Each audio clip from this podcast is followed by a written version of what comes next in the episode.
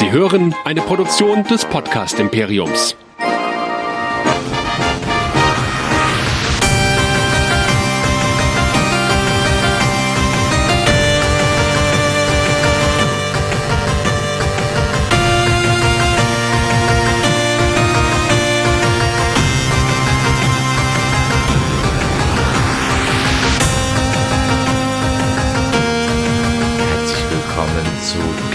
Nerds, dem Game of Thrones Podcast hier bei nerdizismus.de. Mein Name ist Chris und mit mir dabei Nerdizist Michael. Ich grüße dich. Hallihallo. Heute haben wir ein weiteres Interview mit einem Game of Thrones Darsteller, beziehungsweise genauer einer Darstellerin, denn wir hatten ein wirklich fantastisches Interview mit Yara Greyjoy oder auf Deutsch Ascha Graufreud. Nämlich Gemma Wielen war bei uns zu Gast. Und die gute Gemma hat sich, als Andreas vom Discovery Panel und ich, die wir sie gefragt haben, doch ein bisschen geziert. Aber ihr, die ihr schon die ganzen anderen Interviews gehört habt, habt sicherlich auch unter Interview mit Russ Mullum, dem White Walker, gehört. Und der hat sie wirklich gesagt, Darling, you got to go up there. They have candy and booze. Und dann war also auch für, für Gemma Whelan klar, da muss sie auf jeden Fall zu uns kommen. Und was soll ich sagen? Die ist super sympathisch. Sie ist eine Mutter einer zweijährigen Tochter. Ihr Mann war auch da, also jetzt nicht zum Interview, aber auch auf der Con. Und die war so herrlich normal. Von allen, die wir an diesem Wochenende hatten, war das mit Abstand die normalste. Okay, bin ich ja mal gespannt. Also es war wirklich so, also wie wenn ich jetzt mit deiner Schwester oder deiner Frau oder irgendwie, es war völlig nochmal unglaublich. Sie hat nicht nur von Game of Thrones erzählt, sie hat auch erzählt äh, von der anderen Serie, wo sie mitgespielt hat bei Netflix, nämlich äh, The End of the Fucking World. Und das war auch sehr interessant. Und was sie eigentlich mit True Crime zu tun hat, das erzählt sie in den folgenden Minuten. Viel Spaß.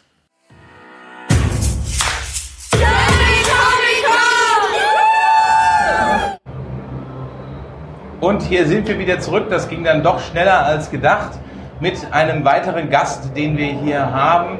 Wir haben nämlich jetzt einen weiteren Game of Thrones äh, Darsteller für euch and, und End of the Fucking World Darsteller Gemma Whelan. Did I pronounce the name correct? Gemma Whelan. usually. Gemma Whelan, A lot of okay, people thank are you. saying Gemma. Gemma. Gemma is good. Okay, thanks. Gemma. Gemma is correct. Okay. Hi.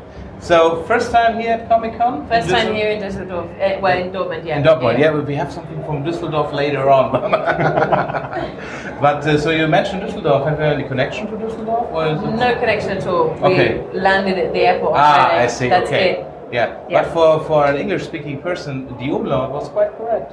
Oh, was it? Yeah. Oh, thank yeah. you very much. Thank you very much. Are you into languages? I am into languages. Really? Yeah, absolutely. I love speaking. Um, I'm quite good at French. I'm quite good at Spanish. German, I'm really bad at, and I wish I was better. Okay, then we stick to English. Sorry. Thank you.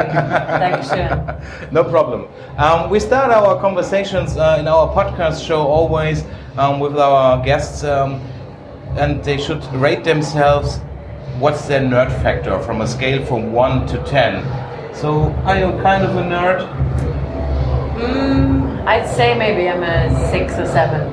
And what? Just in terms of like, I, I guess I'm not really into like a comic con, but I'm quite.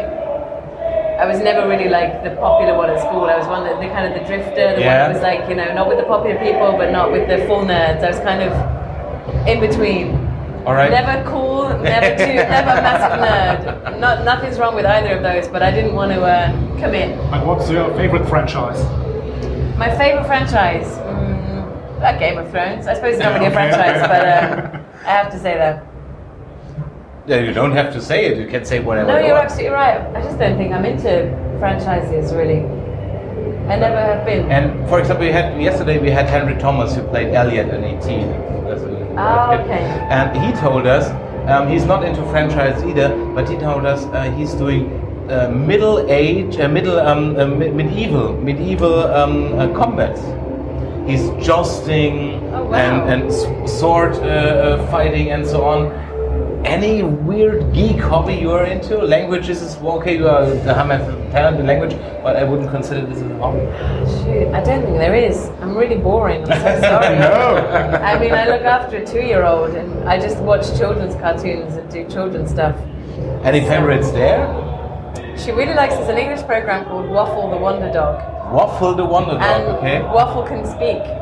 Okay. And she's obsessed with Waffle the Wonder Dog. All right. Yeah. So and she sings the song all the time, and she always wants to watch Waffle the Wonder Dog.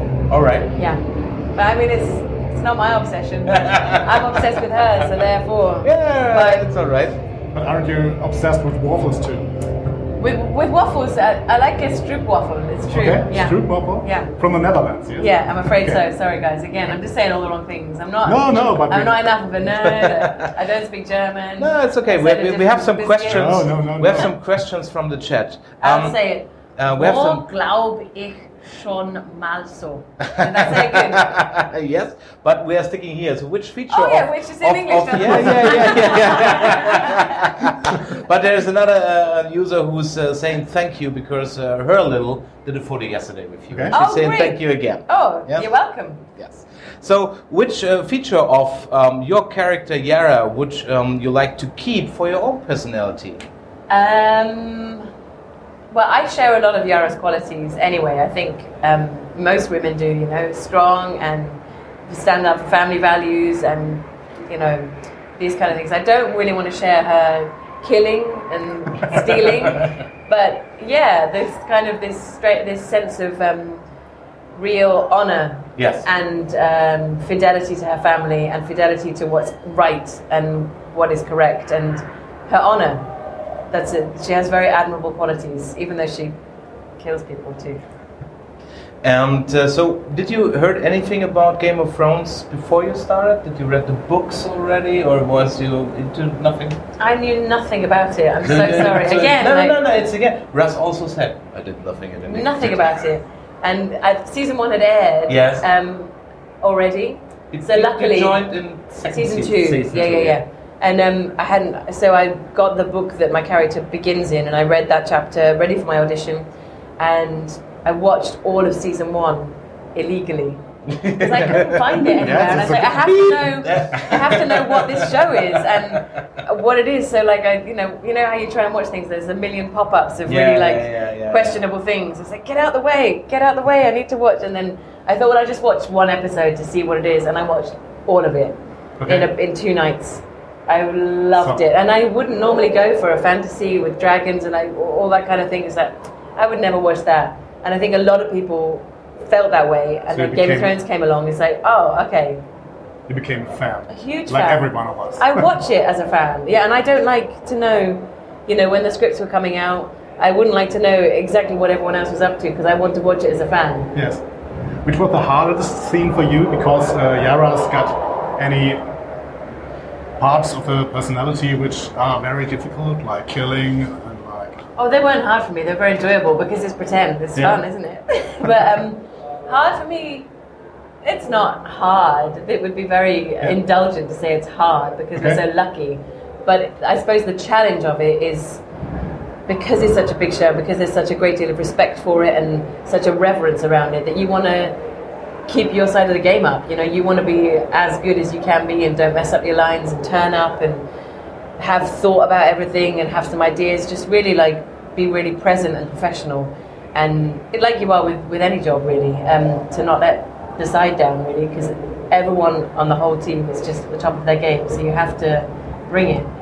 So the pressure of that, you can feel it or not feel it, but just be aware that this is a very big thing you're doing. The last day of shooting was this hard. It was really hard, Yeah. yeah. Hard in a way that I didn't expect because I think a few people have said, actually, Natalie uh, was saying as well, that um, she had spontaneous tears when she saw her final scene, and Okay. so did all of us, actually. I wrapped with a lot of other people. Um, I wrapped on the same day as Maisie and Sophie and a, a- a bunch of others. And um, we all were given a piece of framed storyboard from our characters, sort of a significant scene from our character. I got the one on the horse with Alfie. yeah, it's on the bathroom wall. Um, and uh, yeah, so and they wrote they wrote a speech on the back of the picture, and then they made a speech to us as well. And everyone everyone was there, and there was a real respect and silence for everyone who was being individually wrapped. Like, here is your moment. Yes, yes. Here is the respect that it needs. Yes. Thank that- you. so it was really, really nice because often you finish a job, it's like, that's a wrap, great, great, great, thank you. And then ah, I didn't say goodbye to everyone, and Yes. uh, I feel a bit. So there's a real finality to it, and now of course we see each other a lot at these things and uh, Yeah. premieres and DVD launches and Yes. events and stuff. So it's really you know we're in touch on a WhatsApp group. So the the love So and the there's a Game of. Thrones actors WhatsApp group. Yeah. Okay, I would love to have these numbers. Yes. Um, so, uh, did you know some of the actors before you get into Game of Thrones? No, I didn't know No? any of them. I didn't know any of them. All right. No. Um, I've been aware of their work, obviously, Yes. and really aware of um, uh, uh, you know that side of their lives, but not not not personally. No. So another show I personally appreciate is uh, The End of the Fucking World, Yeah. which you took part in season one. Did, yes. Unfortunately, not in season two. No, I guess it, they, well, it was clear there wasn't space because they went in a different direction. Yeah, yeah. Because yeah. I didn't know how they were going to deal with it. I thought season one was perfect and they Yeah. should just leave it. And I thought when they were doing a second series, like, oh, okay, brilliant, but what are they going to do? Yeah, And yeah, then yeah. what they chose to do, I thought was wonderful. It really showed the human side of the two of them and people's struggles and their background and psychology and, and you know, even though Naomi Ackie behaves the way she behaves, you see why she behaves that way. And it's, I think it, it delved into a lot of other darker pockets of humanity that was Yeah, really yeah. interesting. Yeah. And I, I, there was a lot of humanity and empathy in it. When I really enjoyed recall it. it correctly, you played a police officer, right? Yes, yes. The de- detective kind of style. Yeah, detective. So uh, Detective. detective, okay. um, uh, so, do you, would you like to go more into realistic detective stories in your work, or fantasy, sci-fi? I don't um, mind. The joy of the job really is the variety. And I'd always wanted to play a detective. All right. I had always wanted to. I think if this wasn't my job and I was clever enough, I would be a detective. I love true crime and all of that kind Yeah. of I love it. I love it. The kind of psychology of, you know, maybe a criminal psychologist would be interesting. So I'd always wanted to be, play a detective. Because you don't actually have to know what you're doing. Just Yeah, look like yeah, you're yeah, yeah, yeah, yeah. so, um, yeah, I wouldn't mind doing another crime drama or detective for sure, but equally, you know, whatever comes along, if it's interesting and well written and there's Yes, good people, and yes. uh, as any actor would say, you know, you attach yourself to the good stuff. Yes, It's- I can I can totally understand it. Somehow I you know these related videos on YouTube. You know you then you start meandering around on YouTube. Oh, well, Yes, and the and rabbit and- hole. uh, yes, yes, yes.